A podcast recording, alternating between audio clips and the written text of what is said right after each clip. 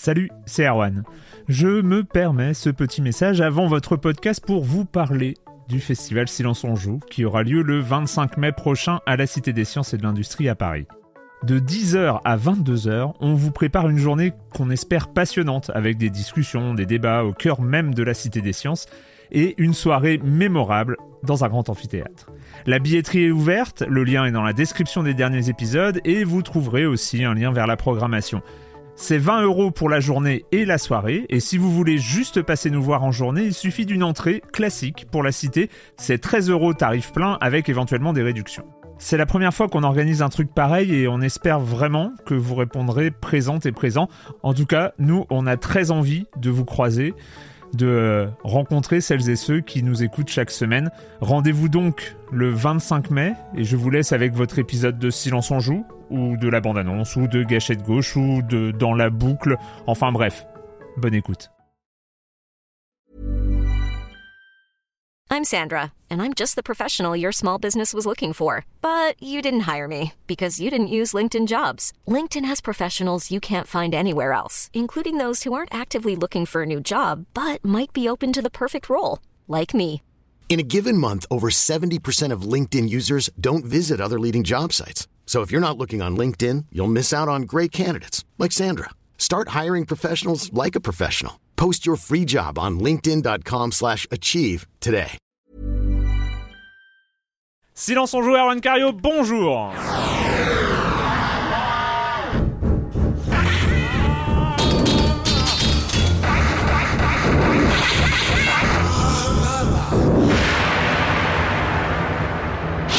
Programme très très très très chargé pour ce numéro 223 de Silence on joue et plus précisément le dernier numéro de cette sixième saison de Silence on joue. Euh, grande saison, cette sixième saison, saison un petit peu bordélique euh, s'il en est, euh, mais euh, mais voilà, c'était encore une très belle saison quand même. 223 épisodes de Silence on joue, on ne s'en rend pas compte, ça fait quand même une fait quand même une somme. Euh, le programme, oui, j'étais là, je me suis interrompu, j'étais en train de partir sur le programme de cette semaine. Le programme de cette semaine, c'est Company of Heroes 2, l'add-on de Endless Space qui s'appelle Disharmony, Resident Evil, Révélation HD, Deadpool, euh, The Swapper et Luigi U. Ça fait pas mal de choses. Et puis, vu que c'est la dernière de la saison, on parlera aussi de ce qui s'est passé cette saison, de ce qui se passera la prochaine saison. Et en attendant, entre les deux, de ce qu'on va faire cet été, de euh, voilà, comment on va profiter de cet été pour peut-être rattraper notre retard ou aller euh, dans d'autres directions euh, ludiques. Sait-on jamais, voilà. Et puis, euh, puis ce sera tout. Enfin, non, ce sera pas tout parce qu'il y aura aussi la Monsieur Fall, la minute culturelle. Et vous connaissez ce, le programme, le Com des Com, et je vais commencer. Ça y est, j'y suis, ça a été long. Je vais commencer en accueillant trois de mes chroniqueurs favoris. Clément Apap de Sens Critique. Bonjour Clément. Bonjour Erwan. Patrick Evio de hitphone.fr. Bonjour Patrick. Bonjour Erwan. Et Joël Métro de 20 minutes. Bonjour Joël. Bonjour. Euh, Jean et euh, Pipo Mantis se sont évidemment avec nous par l'esprit, comme ça, mais bon, ils pouvaient pas se déplacer. flotte. hein, on- Euh, Jean pour des sombres histoires de euh, des sombres histoires de super héros pendant l'été. Hein, ça va être sa chronique euh, d'été euh, sur France Info. Ça va être les super héros. On a hâte d'écouter ça. Et Pipo Mantis pour une vague histoire de bouclage de numéro d'été de Canard Mhm. PC. Mais bon, hein, ça euh, c'est toujours les bonnes excuses de journalistes. Hein, on euh, voilà, c'est tout. Euh, on commence donc avec toi, Clément, avec avec euh, avec vas-y, qu'est-ce que avec ce euh, que tu veux. Non, non, ce qui est marrant, c'est que j'ai remarqué, euh, un- pour une petite anecdote, l'inflation euh, en ce moment des, des installations. Alors, si vous connaissez pas ça, C'est ta news ça ou à c'est console, non, c'est petite intro. Un t'es taquin, t'es taquin. Non, tout. rien Non, pour non, attendre. non, non, alors c'est marrant parce que vous aviez parlé de, de XCOM excellent d'ailleurs sur iOS, mais qui prenait quand même 3 gigas pour un, pour un jeu iOS, C'est c'est beaucoup. quand même ouais. bizarre. C'est un record, je crois, non? En tout cas, des jeux que j'ai installés, moi, oui, clairement. Donc, euh, j'ai même dû désinstaller d'autres trucs. Et là, je pensais à Rome Total War 2, qui est un, jeu que j'attends et que énormément de gens attendent, qui arrive à la rentrée, et qui, qui sera sur PC, la plateforme des joueurs, et qui, et qui prendra pas moins de 35 gigas sur le disque dur, ce qui est un peu, euh, ce qui est un peu costaud. C'est plus qu'un Blu-ray, non? C'est plus qu'un C'est Blu-ray. un Blu-ray, je crois quasiment. C'est- Ça, ça dépend si c'est- c'est double. Ouais, ouais. C'est toi le spécialiste. Non, pas forcément. quoi.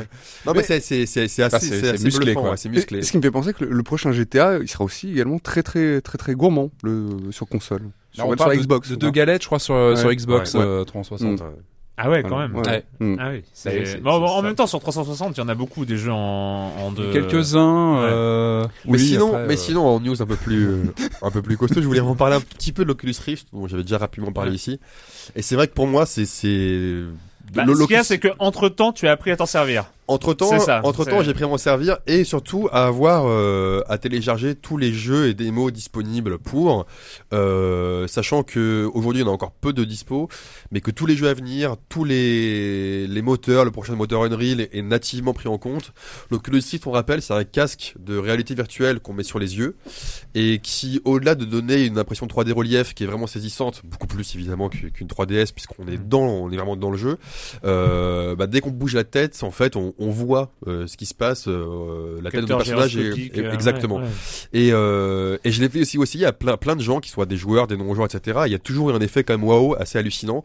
Et même moi, euh, qui joue notamment à Team Fortress 2, qui est un des rares gros jeux euh, disponibles sur le marché euh, compatible, même si je suis un peu moins bon quand j'y joue, c'est une euh, Enfin, pour moi, c'est le, c'est, c'est, c'est plus que la Xbox One, plus que la PS4, plus que tout ce qu'on peut faire dans, dans le jeu vidéo. Pour moi, c'est, c'est, euh, s'il arrive sur le marché à en avoir suffisamment, euh, parce que c'est toujours le, Mm. le, le- problème, c'est vraiment l'avenir, quoi. Parce qu'il y a, il y a, c'est, bluffant, c'est immersif.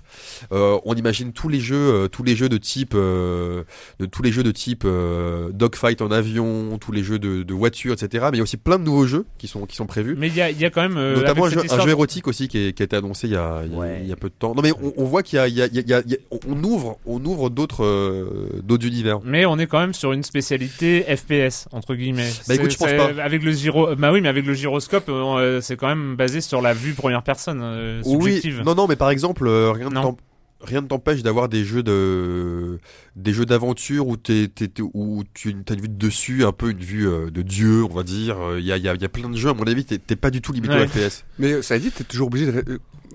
Prenons le cas du FPS, où tu as un ennemi, par exemple, qui se trouverait euh, derrière toi. Ça veut dire que t'es obligé de jouer debout, de jouer debout pour pouvoir faire un, un- un Abs- tour à 180 degrés sur toi-même. Absolument pas mon cher. D'accord. En fait, euh, c'est assez compliqué à comprendre. Enfin, mais c'est- parce qu'en fait, tu dans les jeux actuels, tu continues à te déplacer avec les moyens qu'on t'a à tes que ce soit la manette ou le clavier souris. Donc pour faire un demi-tour, c'est toujours le clavier souris, c'est toujours la manette. C'est juste ta tête qui bouge. C'est que si tu fais un demi-tour dans la vie et que tu veux le faire aujourd'hui dans un jeu vidéo, c'est ta manette et ton clavier que tu tournes. Toi, ta tête. En fait, elle tourne pareil. Elle tourne en fait. euh, Je sais pas, j'ai pas la tourner pendant que je parle. Ça sert pas à grand chose. Mais si, si tu la tournes, en fait, aujourd'hui, elle tourne à 90 degrés, peut-être un peu plus de chaque côté. Ça dépend. mais Et ça, ça dépend. mais, mais. Robocop, etc. Mais en, son- en gros, c'est pareil, c'est pareil. C'est pareil, c'est- pareil, euh, pareil que dans le jeu. C'est-à-dire que si tu veux tourner plus, c'est aujourd'hui le clavier et la souris. Et moi, je pense, je pense que la Xbox One et la PS4 vont, parce que c'est qu'un driver hein, pour pouvoir le- le- l'utiliser. Je pense que au-delà de la télé, en fait, les, les, les consoles maintenant utiliseront à terme ce, ce genre de truc. Enfin, c'est, c'est, c'est, c'est plus que la science-fiction. Là, c'est vraiment ça marche et ça marche très bien. Eh ben, on, Voilà. on en reparlera. euh, De toute façon, il faudra que tu nous fasses essayer. Parce Bien que sûr. Ah oui, oui, j'ai pas, j'ai pas juste, juste pour finir, le, le petit défaut aujourd'hui, c'est que on voit un peu les pixels, et, mais que c'est une version de, de développeur, et que la version de, de, qui sera vendue au consommateur, elle sera vraiment en Full HD. Donc, euh, et on peut porter des lunettes, et, euh, Et comme moi, et il n'y a pas de problème aussi. Patrick, Mhm. euh, Un trois, revenant. euh, trois, ouais, trois petites news rapides. euh, une non que pas Patrick, le, le- il va parler d'un revenant. D'accord. C'est, euh, c'est- c'est- pardon. Ah oui, je suis catalogué zombifié. euh, d'accord, bon, bah, pourquoi pas après. J'assume, j'assume complètement. C'est pas moi qui étais taquin. Euh, donc euh, oui alors une news que j'ai vu passer ce matin qui euh, c'est c'est marrant parce que j'en parlais il y a quelques semaines hein, de Outcast vous vous rappelez de ce, ce jeu de 1999 sur PC un jeu d'aventure euh, action aventure à la troisième personne qui avait un look très futuriste qui avait vraiment un design très particulier j'en avais parlé lorsqu'on avait euh, évoqué Remember Me donc il y a Qui deux, était trois bluffant à l'époque. qui était vraiment bluffant, qui était basé sur une techno euh, de l'époque propriétaire, qui, qui exploitait vraiment bien ce qu'on savait faire à l'époque. C'est un jeu qui s'est un peu fait oublier depuis, mais qui a laissé un souvenir, voilà, cher à certains. Et on vient d'apprendre que les les trois créateurs du jeu, donc euh, Yann Robert, Frank Sauer et Gilles Grolet, euh, viennent de racheter la licence auprès d'Atari. On sait qu'Atari est en plein morcellement euh, parce que banqueroute et donc revend ses, ses, ses propriétés intellectuelles. Et donc ces trois personnes ont eu la bonne la bonne idée de reprendre leur licence. Euh, faut quand même se rappeler que c'est une partie des gens qui ont bossé sur des gens comme Unreal sur Amiga, Iron Ouais. Lord qui était aussi un jeu d'action-aventure mythique du début des années 90.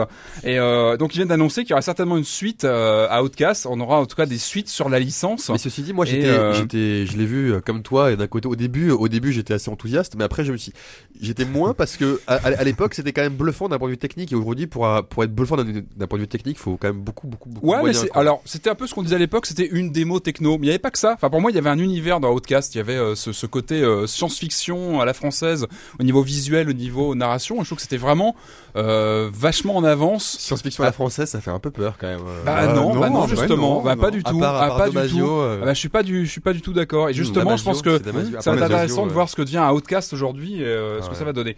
Euh, un chiffre en passant, on, a, on avait parlé de Blood Dragon ici, vous vous rappelez, euh, Eh de, oui. de Far Cry 3. hein, J'en avais dit euh, tout le bien que j'en pensais de ce jeu. Tu sais que moi je suis toujours persuadé que c'est toi qui es aux commandes derrière.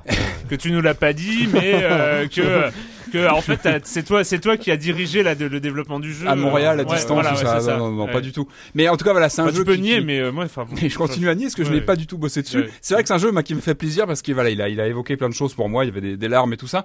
Alors, je ne suis pas le seul quand même à avoir apprécié ce jeu. Ce qu'on vient d'apprendre cette semaine dans une interview de Yves Guillemot, que le jeu s'est vendu à plus de 500 000 exemplaires. hein. ah, Ce quand n'est même. pas mal. rien. Voilà, on est quand même quelques-uns à avoir bien apprécié ce côté rétro. On euh, l'avoir acheté. euh, second degré, voilà, et avoir euh, cautionné ce jeu bien décalé. Donc espérons que ça va aussi euh, inciter euh, Ubisoft ou peut-être même d'autres aussi à, à aller dans ce sens, à avoir euh, ce format de jeu un petit peu, un petit peu, euh, un petit peu plus euh, léger, parce qu'on est sur un format Mm. plus euh, à 15 euros, qui permet aussi des décalages comme ça éditoriaux, bien fun, et euh, ça ouvre des portes intéressantes. Euh, Joël hein, du mouvement. euh, Oui. bah, euh, Au revoir président. Au revoir président.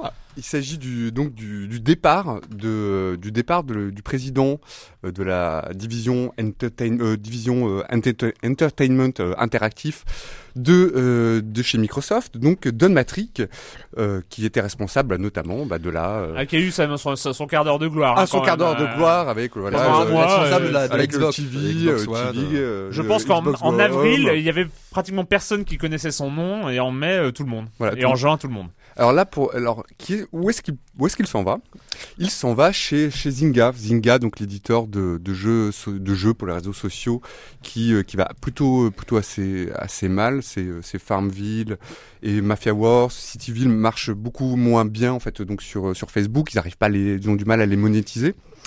Et Ah, donc ils, il est- monétisent, ils monétisent toujours Zynga. C'est en fait ils ont du mal parce qu'ils sont ils sont surcotés en bourse et que euh, et qu'il y a des attentes euh, il y a des attentes énormes. Il faut préciser quand même que Zynga est une boîte qui a quasiment toujours fait du bénéf. Hein. Ils ont toujours c'est pas c'est pas une Bah. de ces startups qui euh, tournent. euh, Mais du coup, ils ont eu les yeux peut-être les Voilà, yeux plus voilà, gros que le, c'est ça, plus- c'est les yeux plus ça, gros que le, ouais. plus- que le ventre. Ouais. Et donc, ils appellent à la rescousse Don Matrick qui va essayer de, voilà, de, de redresser tout ça. De mettre un peu de DRM.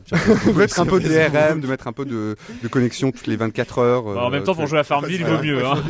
C'est ça. Alors donc, c'est un départ qui a été un peu, euh, qui a un peu fait jaser, un peu, euh, qui a pas mal fait, euh, coup, enfin pas, Donc pas le timing- dents, le mais le timing est- le timing est est un peu étrange. Le timing est étrange, au ouais. moment, au moment où la Xbox, euh, la Xbox et Microsoft s'en prennent un petit peu plein la gueule suite, euh, voilà, suite à leur, euh, leurs errances sur le, le lancement de leur nouvelle console.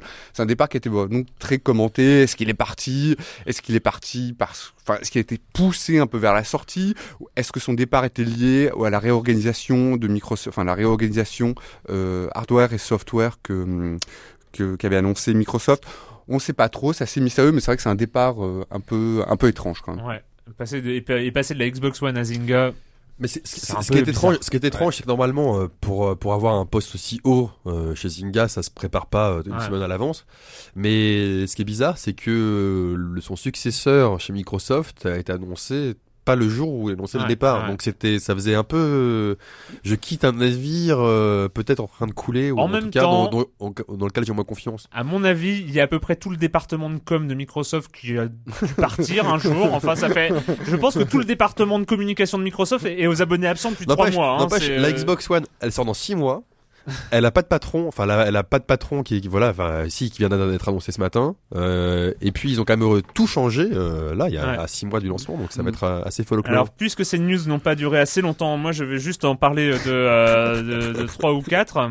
Non, quoi Qu'est-ce que j'ai dit? Je suis désagréable, c'est ça ou non, Non, du veux des news du en plus peut-être.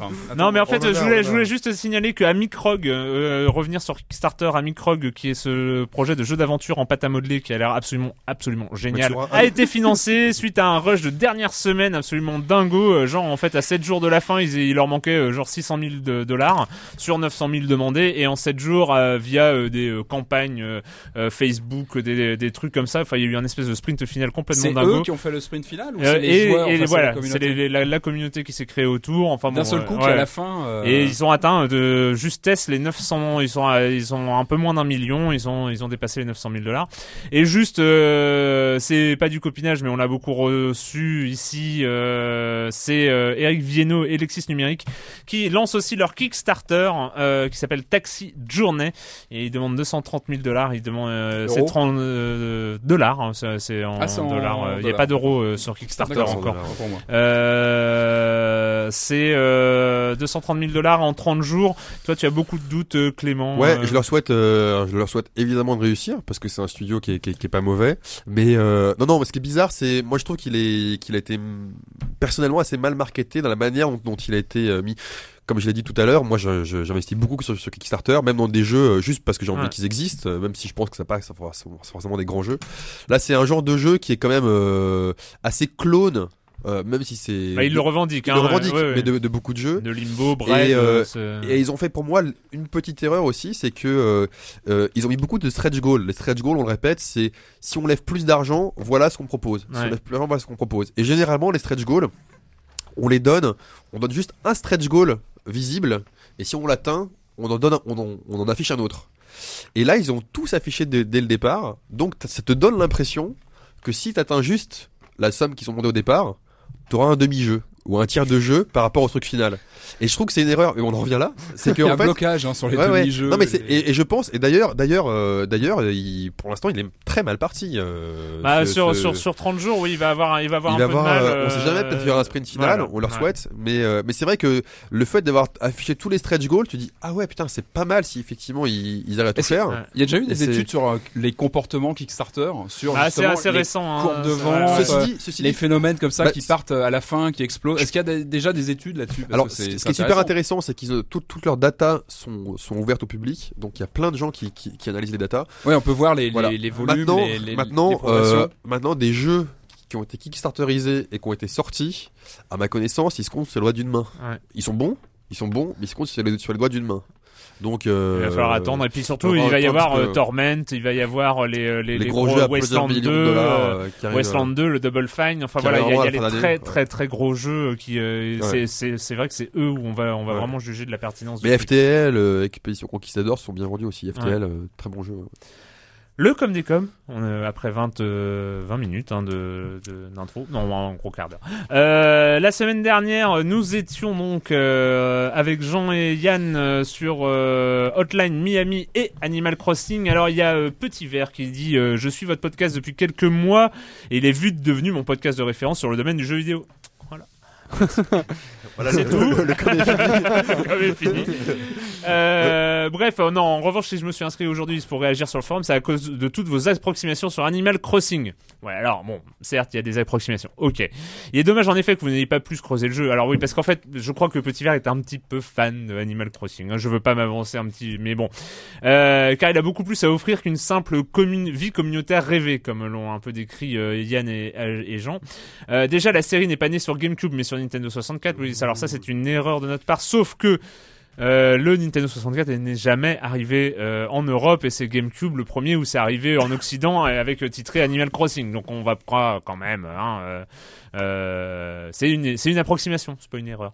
Mais ce qui m'a fait bondir, c'est qu'Erwan affirme qu'il n'y a aucun aspect créatif. Pourtant, hormis la configuration de base de votre village, c'est-à-dire l'emplacement de la mairie, de la gare, de la Grand Place, forme de la rivière, des étangs et des plages, pratiquement tout est modifiable. Vous pouvez planter des arbres ou des fleurs où vous voulez ou les enlever. Vous pouvez choisir l'emplacement de votre maison, virer des voisins placer quelques éléments de décor qui sont parfois interactifs, euh, comme le poste de police ou le campement, et surtout, surtout créer et placer des motifs au sol. Voilà.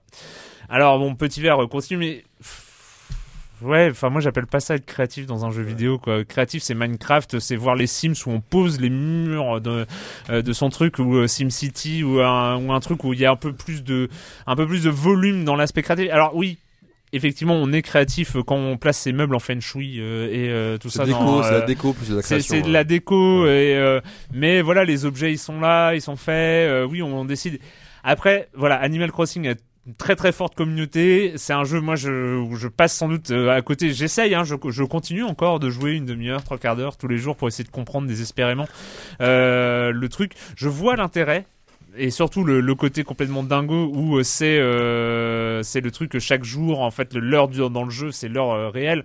Donc voilà il y a, un truc qui est assez dingo mais voilà sur l'aspect créatif c'est quand même bref mais bon petit verre et à fond dans Animal Crossing on va pas lui lui enlever ça.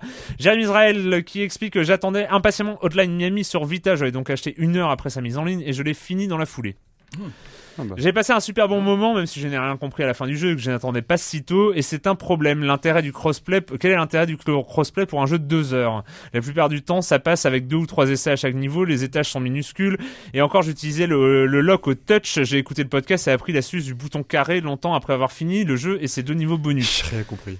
Pourtant, j'ai joué à Hotline Miami. Ouais, en fait, euh, parce qu'il y a un système de lock en touch euh, sur, Ah, euh, sur Vita, et en fait, on peut, on peut passer de lock avec la touche carré pour passer sur les, euh, les ennemis les très plus très proches. maniable quoi. Sinon moi je, Ouais. me suis- je m'y suis mis aussi. C'est Ah un oui, peu. sur Twitter. Et je ne suis pas le- d'accord avec votre analyse de la difficulté. Je le vois comme un peu comme un jeu facile qui ne laisse suffis- simplement pas la place à l'hésitation. Perso, je suis nul au shoot 'em up. Je manque de rapidité et de précision. Et j'anticipe, Facile. mais j'anticipe plutôt bien les circuits et euh, déroule les combos instinctivement, instinctivement sans avoir besoin de trop réfléchir.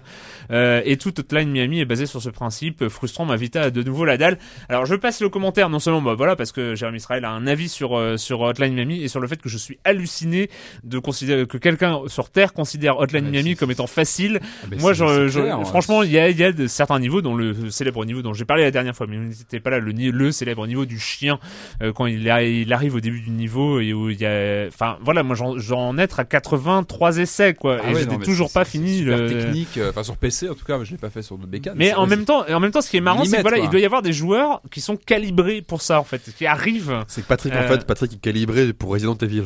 c'est ça, c'est. On va y revenir. On a chacun nos calibres. hein, Et enfin, et enfin, parce qu'on a parlé, on en a parlé, on a parlé aussi de la Ouya la semaine dernière. Iwazaru qui dit pour sauver un peu la Ouya euh, ouverte en deux en début de l'émission. Euh, moi, je l'ai reçu jeudi dernier et c'est une très bonne surprise. Évidemment, c'est pas tout à fait au point techniquement et on a vite abandonné les manettes fournies au profit de pads PS3 et 360. Et il faut aimer le pixel art. Mais à partir de là, quel bonheur, incomparable bien sûr avec les autres consoles du marché. Mais pour 100 euros, c'est une vraie petite euh, console apéritif avec plein de party games sympathiques, gratuits ou presque, euh, comme Bomb Squad, Tower Fall, Hidden in Plain Sight, etc., sur laquelle on peut brancher facilement jusqu'à 8 manettes ou smartphone. Bref, c'est tout ce qu'on pouvait attendre d'une Wii U en termes de multijoueur local. Euh, voilà. Donc euh, un avis positif sur la Ouya, c'est toujours bon à prendre pour la Ouya en tout cas parce qu'il y en a pas des masses. Donc il fallait le dire.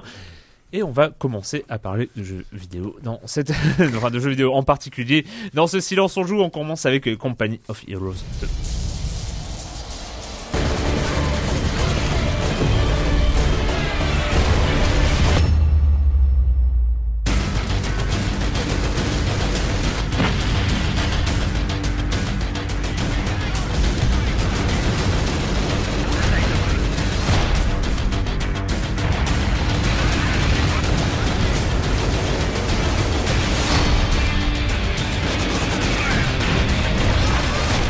On est deuxième guerre mondiale en stratégie temps réel. Euh, Clément, tu y as joué. Alors moi j'ai pas pu, j'ai voulu y jouer mais je ne l'ai pas reçu assez vite et donc euh, voilà.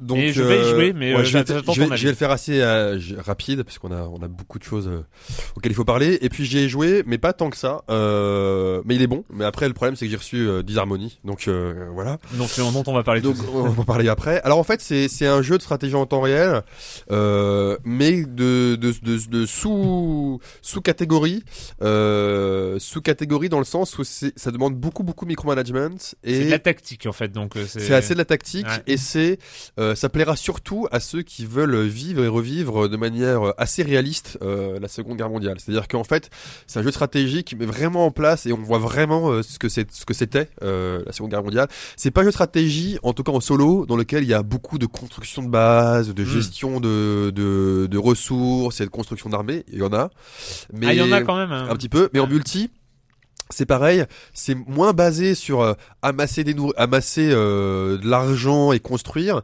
C'est, vous savez, c'est ce gameplay euh, qui en fait est sur la sur la sur la Pierre, papier, ciseaux. non, Non, pas du tout. enfin aussi, enfin Ouais. de base dans tous les jeux, mais c'est de la, de la capture de territoire. C'est-à-dire Ouais. qu'en fait, c'est en capturant des territoires avec un drapeau qu'on récupère des ressources. Et donc, pour moi, c'est un genre de jeu que j'aime beaucoup, mais euh, moi qui suis plus, on va dire, stratégique macro. Ouais, toi, t'es que- quoi. Non, non, moi je suis plus Toi, euh, un. Total. Annihilation, Ouais. euh, machin, etc. Euh, euh, Supreme Commander. Là, c'est vraiment en multi. Il faut avoir l'œil partout. Ouais. c'est, mais en tout cas, c'est bien fait. C'est très riche. Il y a, il y a, on sent qu'il y a, c'est vraiment un plat de résistance assez énorme parce qu'on peut jouer aussi en, on va jouer en multi, on peut jouer en coop, on peut faire plein de missions en coop. Il y a, il y a une gestion assez intelligente de l'hiver, des ravitaillements, etc. Il est beau aussi. Il hein. est, il- Ouais. ouais, il est pas mal. Non, Ouais. mais c'est, c'est, c'est, c'est un, c'est un plat de résistance, en tout cas, pour ceux qui aiment la Seconde Guerre mondiale, parce qu'aujourd'hui, il y a des années, la Seconde Guerre mondiale, on s'en bouffait plein. Maintenant, c'est les zombies. La Seconde Guerre mondiale, euh, c'est, plus trop au goût du jour. Et la guerre moderne. et la guerre moderne. Mm. Non, non, c'est un bon jeu de stratégie en temps réel, mais euh, un genre à part. C'est-à-dire que c'est euh, comme le jazz qui a plein de sous-jazz, on va dire. euh, la stratégie en temps réel a plein de, de, de sous-stratégies, et c'est pas du tout de la stratégie comme Starcraft. C'est Ouais. pas du tout de la stratégie machin. C'est plus, c'est plus euh, scénarisé. C'est très intéressant. Euh, voilà. Maintenant, moi, il faut qu'encore que j'y joue euh, un peu plus, mais en tout cas, c'est pas un mauvais jeu. Voilà. C'est Et ça se déroule, quand tu dis que c'est réaliste, ça se déroule sur plusieurs endroits dans, dans le monde plusieurs ou- endroits. Enfin, moi, j'ai vu que l'Europe pour l'instant. Ça se déroule sur plusieurs continents, vraiment. J'ai pas vu encore d'autres Ah. continents, ça, ça se déroule que sur l'Europe pour l'instant. Mais en termes de, si tu veux, euh, en termes de, de, de, de- enfin, c'est très réaliste. C'est-à-dire que le, le- tu peux pas détruire un tank juste en, en tirant des, des, des fusils dessus. Tu vois, je veux dire, même Mm. un, fu- un, un, un fusil fait deux dégâts, mais sur contre un tank ça fait rien tu vois ou, ou quasiment rien c'est assez c'est très réaliste dans sa, dans sa Ouais. manière de d'aborder les devant derrière les Mm. lance-flammes les machins etc mais il y a beaucoup beaucoup de micromanagement en tout cas c'est mais c'est c'est un bon jeu Et par rapport, Voilà. euh, parce que tu parlais de zones à capturer par rapport à des total, euh, des total war, les. euh, ça n'a rien à voir ça hein, n'a rien à voir parce que c'est des zones à capturer en temps réel Ah oui, d'accord. sur le Ah sur oui, la zone ouais, ça fait plus penser en fait c'est les mêmes développeurs ça fait penser à un Warhammer en fait Oui, c'est ce, ce, ce, ce principe de jeu en fait c'est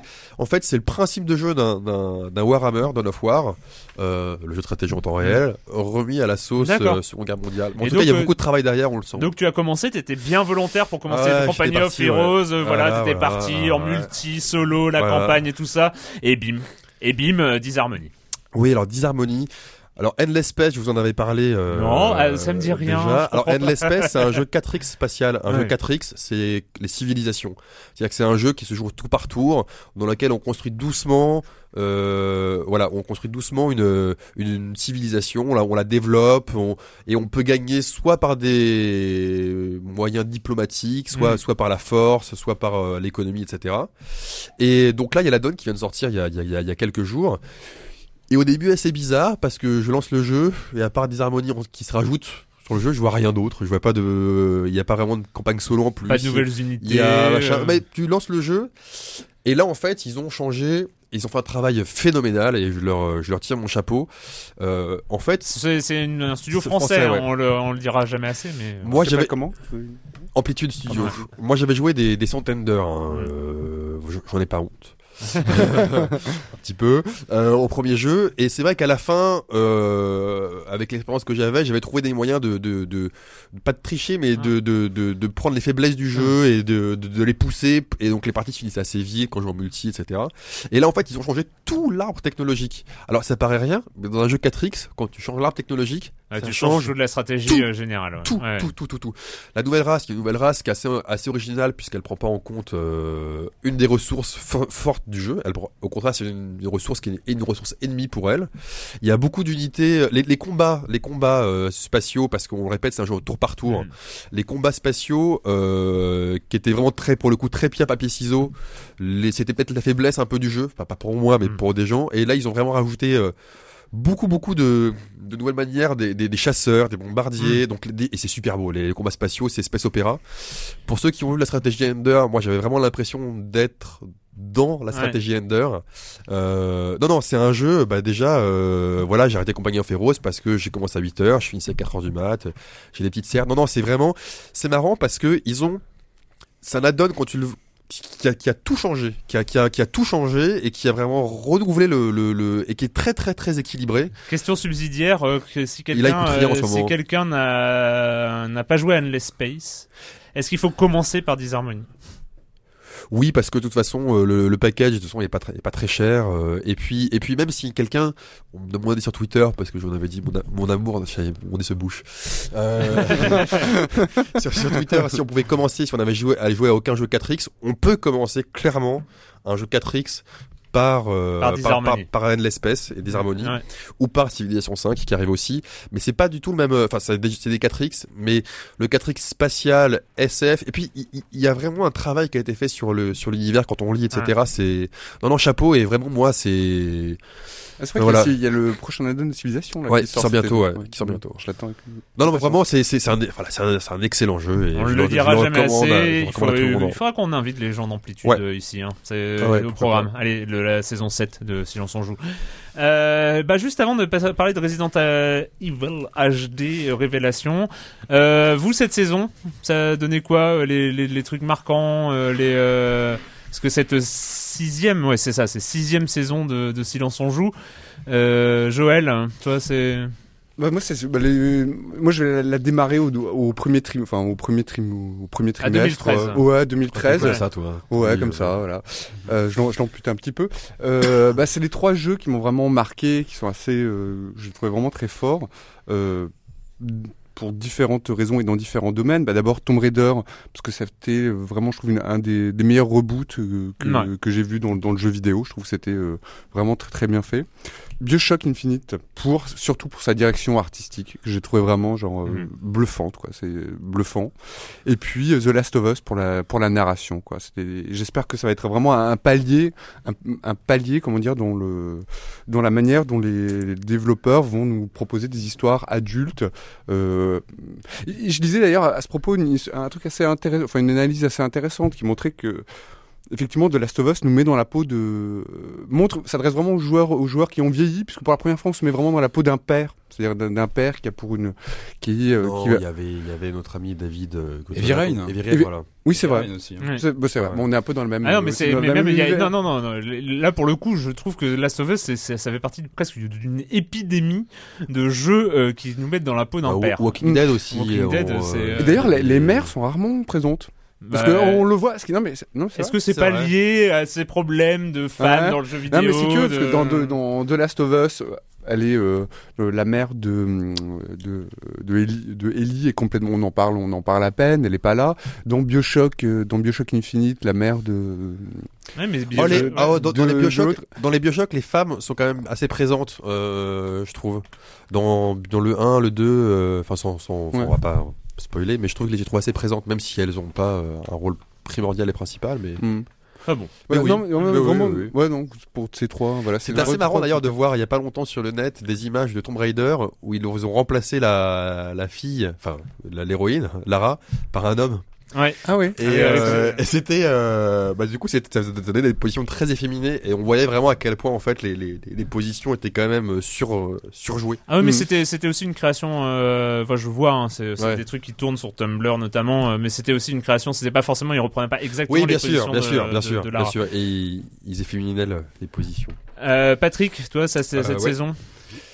Euh, Alors, to- Resident Evil. euh, Tomb Raider, évidemment, je, suis- je suis d'accord avec Joël, pareil, c'était euh, un des, des gros jeux. Euh, Far Cry 3, Blood Dragon, j'en ai parlé tout à l'heure, je vous ai déjà dit le, le- le bien que j'en pensais. Euh, moi, j'ai bien aimé le Lego sur Wii U, le, en monde ouvert, j'ai trouvé qu'il était Le plutôt... Undercover. Undercover, exactement. J'ai trouvé que c'était vraiment une bonne surprise sur, sur la bécane.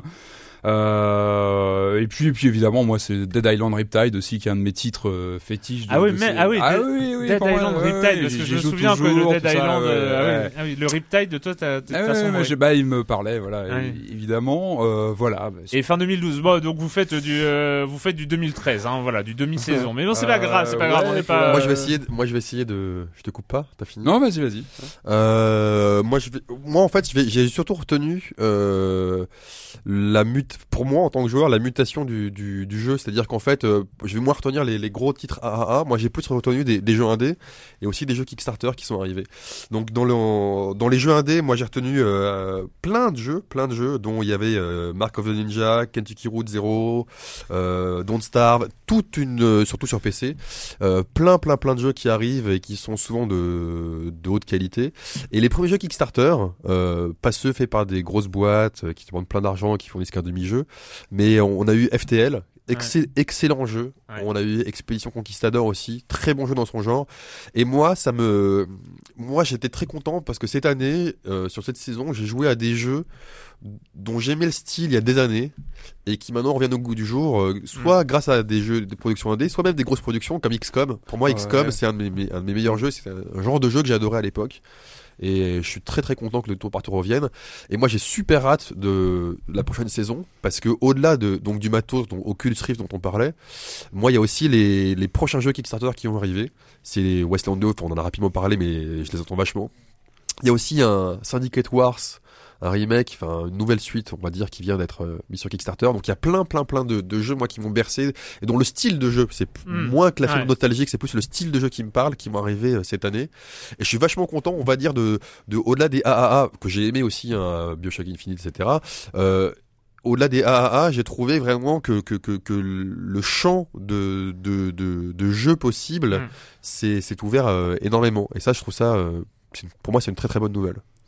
Ouais, bah moi, euh, moi je vais parler pour la dernière fois ici quand même de Persona 4 qui a quand même bien, euh, bien euh, plombé ma fin de saison. Hein, Persona 4 The Golden que j'ai euh, donc euh, terminé, qui est vraiment énorme de, de bout en bout. Euh, moi, je, je suis absolument fan absolu. Euh, D'ailleurs, ça permet de, je- je- j'ai j'ai très très peur parce que là, il y a la maison mère d'Atlus euh, qui est en très très très Aïe. grosses difficultés financières. Euh, a priori, ils sont au bord du redressement. Enfin, euh, voilà. Je pense que la licence sera reprise. de toute façon. Ouais, ouais, ouais, mais bon, Ouais, Atlus, enfin, Atlus c'est Atlus, quoi, quand même. C'est, c'est Catherine, c'est, euh, c'est euh, Shin Megami Tensei qui euh, sort euh, là euh, en, en juillet. C'est, euh, enfin voilà, c'est, c'est quand même un, un très très gros truc. Après, c'est la maison mère, donc après il y a les studios derrière. Il y a, on, mais bon, c'est, euh, on tremble un, petit peu. Et puis, bah, euh, comme euh, de toute façon, j'ai bien fait sentir, je pense qu'on en a parlé, mais euh, The Last of Us, euh, moi, qui a été vraiment, euh, mais en plus, je m'y attendais pas. C'est, ça a été, euh, enfin, j'ai, j'ai jamais été un énorme fan, euh, même si je, je, je dis que c'est des grands jeux et que c'est, je suis très impressionné toujours. J'ai jamais été moi personnellement un énorme fan des Uncharted. Euh, et donc euh, bon, je, je- j'étais très curieux de The Last of Us, mais alors quand je suis vraiment tombé dedans, et euh, quand même pour euh, pour le citer, euh, pour le citer quand même euh, Walking Dead, euh, Ah qui, a fait ma, fin d'année dernière, euh, les cinq épisodes, et euh, j'attends le 400 Days. euh, sort très, bientôt. J'ai oublié de parler moi de, de Starcraft 2 parce que au-delà du jeu, moi qui m'a, enfin pour le coup un gros AAA qui m'a vraiment parlé, auquel j'ai joué beaucoup, et je joue beaucoup en multi même si je suis très nul. Euh, pourquoi j'en parle, c'est parce que c'est quand même le sport électronique, le, le e-sport, et c'est le premier jeu dont je suis juste euh, sur internet, je suis des, des matchs. Et pour moi, c'est même si ça, ça- Ah ouais, ça- tu, c'est- ouais, ouais, oui, tu fais des. même si ça, ça dure depuis très longtemps, c'est on voit cette année aussi quand même euh, sur cette saison, on voit que le e-sport euh, s'impose, on voit que ça remplit des salles, même Ouais. euh, physiques, avec des milliers, Ah ouais, avec les des of de milliers de Legends, personnes euh, les, euh, qui regardent ouais, des, des- ouais. des matchs et c'est assez intéressant aussi à suivre. Non, c'est- clair. Et puis même sur le versus fighting, enfin ça, ça, Ouais. ça marche aussi quoi. C'est. Cette, cette saison, je retiendrai aussi tous les débats qu'il y a eu sur, bah, sur le genre, sur le, le féminisme. Je trouve des débats qui avaient jamais eu lieu auparavant. Ah, ça avait commencé, années- ça avait commencé la fin de saison dernière, Ouais. enfin en mai, euh, mai 2012, et puis un peu avant quand même. ça a vraiment pris de l'ampleur. Là, par exemple, c'est vrai que c'est c'est tout bête, mais je me rappelle au salon de l'E3, bah, il y, avait- bah, il y avait moins de Babes, quoi. Bah, tant mieux. quoi. Ouais, C'est- ouais, c'était, ouais. c'était vraiment, ouais, c'était bien. Donc, Et il y a, y les vidéos de, de Damsel in Distress, enfin de Trops versus Women in Video Games, hein, qui euh, qui sont qui sont sortis il y a le- deux, deux, deux épisodes. Non, c'est vrai. Et puis il y a eu le il y a eu le Doritos Gate quand même. hein, Enfin, qui est- Ah oui, c'était euh, c'était un bon moment aussi, un bon moment. Ouhou, on s'est bien amusé, Doritos. euh, et ben on va on va continuer. On va parler de euh, d'un jeu dont on a déjà parlé dans sa version 3DS, euh, mais qui arrive sur les grands écrans dans, dans un format un petit peu sérieux, quoi, avec euh, avec de la HD et euh, ce genre de choses. C'est Resident Evil euh, Révélation.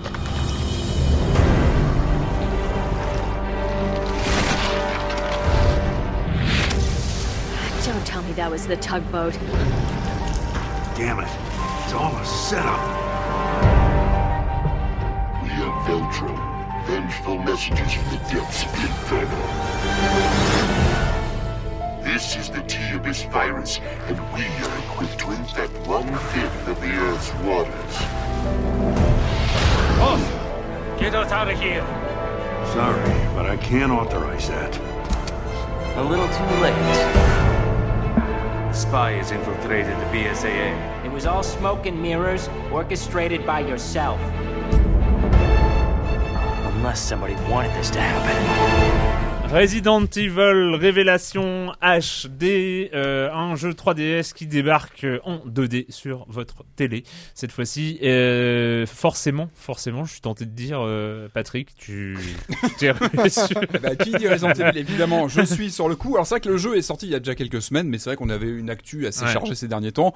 Chacun avait son voilà son, son, son travail de son côté. Donc voilà, ça fait un moment aussi quand même que je suis sur cette version parce que alors il est sorti maintenant il y a à peu près deux ans, deux ans sur 3DS. mais C'est un épisode que j'avais bien aimé à l'époque sur euh, donc sur la portable, mais qui laissait évidemment bon bah on avait envie de, voir ce que ça donnerait. Capcom a eu la bonne idée de le, de le passer. On connaît Capcom, ils ont tendance à euh, exploiter un maximum leur jeu. Hein, ça date pas d'hier.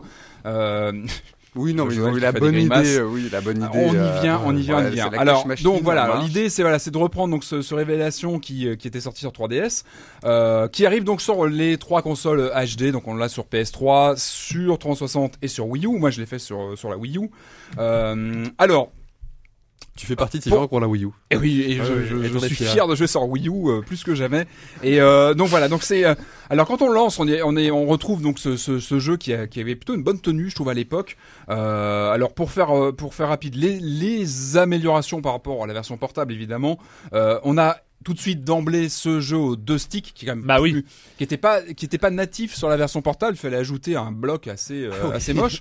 Là Ouais. c'est Oui, il y avait le- immédiat. ah oui, parce qu'il était compatible Circle Pad. Oui, bah, c'était le Ouais, jeu qui a vraiment ah poussé le Circle. Pad à Et l'époque. moi, j'avais joué Euh, sans Circle Pad et c'est vrai que Oh euh, là caméra automatique ah et tout, ouais, c'était t'as dû perdre pas mal de hein. ouais non non donc là tout ça ça passe évidemment tout de suite donc ça c'est beaucoup plus plus sympa euh, on a quelques ajouts au niveau du mode commando mais bon ça va pas forcément vous parler ce sont des missions solo qu'on lance avec des objectifs solo ou multi je crois avec des objectifs à accomplir c'est vraiment de l'arcade euh, voilà on a une nouvelle euh, voilà on, on a de nouvelles choses comme ça on a surtout des nouvelles textures Moi, c'est ça c'est ça qui, qui, qui me faisait très peur quand on dit qu'on passe un jeu sur portable sur console de salon on a tout de suite des flashs avec des, des- des textures vraiment légères etc et ben non moi c'est là où je trouve où le jeu euh, surprend bien c'est qu'il est d'une bonne tenue sur une console de salon sur un écran Ça passe graphiquement. En, en même temps, c'est ce qu'on leur demandait. Non, mais Si- ça- s'ils passent ouais. sur une console de Mais salon, c'est pas, c'est au niveau euh, de Resident Evil 6 ou. euh, Alors, euh, Ah, il est moins beau. alors- il est moins beau. Ouais.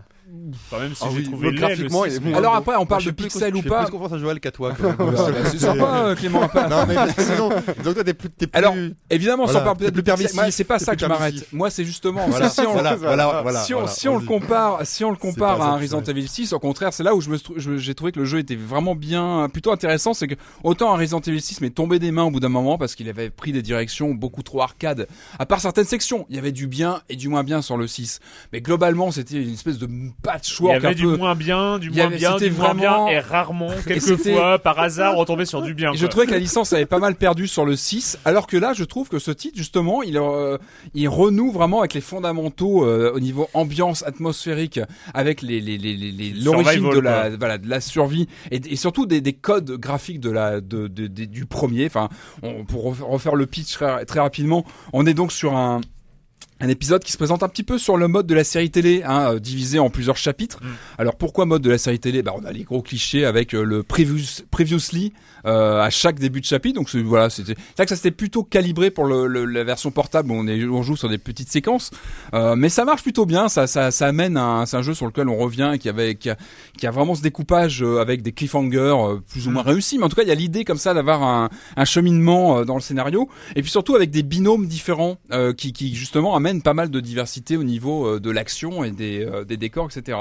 Euh, moi, pourquoi, pourquoi je trouve qu'il est finalement plus intéressant que le 6, c'est quand paradoxal, hein, on est quand même sur, de- sur un jeu qui vient de la portable qui arrive sur le salon, et ben c'est qu'on a ces ambiances gothiques, on, a, on passe le plus clair de notre temps euh, sur un paquebot euh, assez glauque, hein, avec euh, des, des, des, des zombies, plutôt des mutations assez assez zarbies, avec des monstres assez assez retors.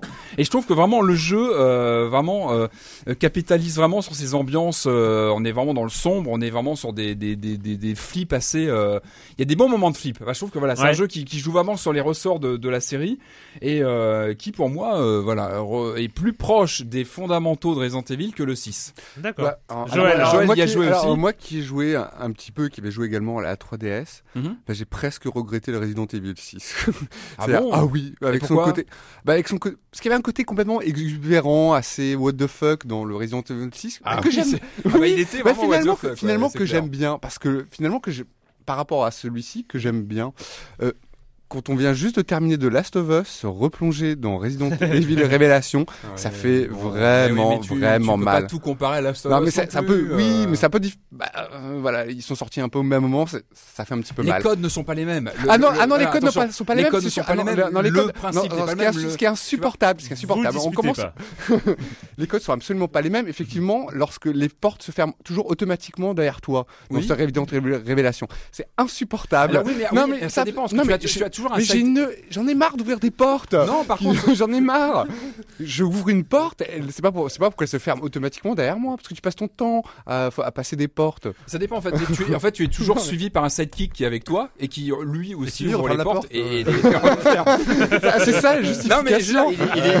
c'est ça Ah, la justification. non il est mais il, il plutôt bien géré, je trouve le sidekick. Il Non. est pas trop trop ennuyant. Je trouve qu'il est, il, s'intègre bien. T'as vu comme il change de truc? On parle, on parle des portes et hop, il, il, il part sur le sidekick. Bon, la, la VF, la VF est assez euh, rend pas juste, rend pas comment dire euh, Honneur. honneur Ouais. au scénario de, de Mais- série Mais oui, mais- Z mais et tout. exactement. Mais Euh, on est sur du Resident Evil, on est sur de la série B au niveau scénario, on le sait très bien. Et moi, je trouve que voilà, celui-ci avec son unité de lieu qui n'est pas exclusif, parce qu'on a aussi des des des des, Et en termes de prix, il est à combien?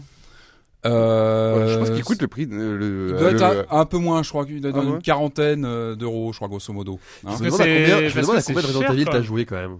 À tous. Bah, peut-être pas tout. Ça fait combien Ça fait combien? Plus- ça plus fait, de 15, ça fait un moment, il faudrait 15, qu'on qu'on- 15 qu'on ou en 20, parle, mais il y, en a- plus de il y en a 15 ou 20. quelques-uns. En revanche, là, là où on voit que le jeu a, boosté tout ce qui est euh, euh, texture, etc., c'est qu'en fait, je l'ai pris en téléchargement. Il fait une 13, euh, je crois 13, 14 gigas quand même. Et je pense pas que sur, sur, sur 3DS, il faisait ce, Ah non, il faisait pas. cette Ouais. taille à Ouais. l'heure. On le sent passer quand on télécharge sur, euh, sur, euh, Wii U, c'est assez, c'est assez long. Mais, euh, mais en tout cas, voilà, je trouve que visuellement, il tient vraiment la route et à- on n'a à aucun moment l'impression de jouer sur un jeu portable calqué à l'arrache sur un. Mais c'est- c'est vrai- c'est- ça, je l'admets. J'admets. il, il fait pas, voilà, pas, il, bon. il, il fait pas jeu portable. C'est le euh, minimum que t'attends d'un jeu euh, sur console de Oui, salon. c'est pas- qu'il fasse pas, ouais. euh. C'était pas évident, mais je trouve Ouais. que voilà, il tient bien en tant que, que jeu sur une console de salon. Donc voilà. Resident Evil Révélation HD. euh, Alors, si vous l'avez fait sur 3DS, c'est loin. Ah ouais. Il disait, il disait, il disait quand même, je vais être très court. Non, mais je- si vous en gros, si vous l'avez fait sur 3DS, c'est loin d'être indispensable. En revanche, ça peut être un bon moyen de le découvrir si vous n'avez pas de 3DS ou pas fait à. L'époque. Voilà. D'accord. C'est ce que je voulais dire. C'était un peu le principe. Ou terminer Resident Evil. Si on a joué à jamais, à aucun Resident Evil, tu conseilles lequel? Celui-là? Le, le premier. Mais sur quel support? Sur quel support?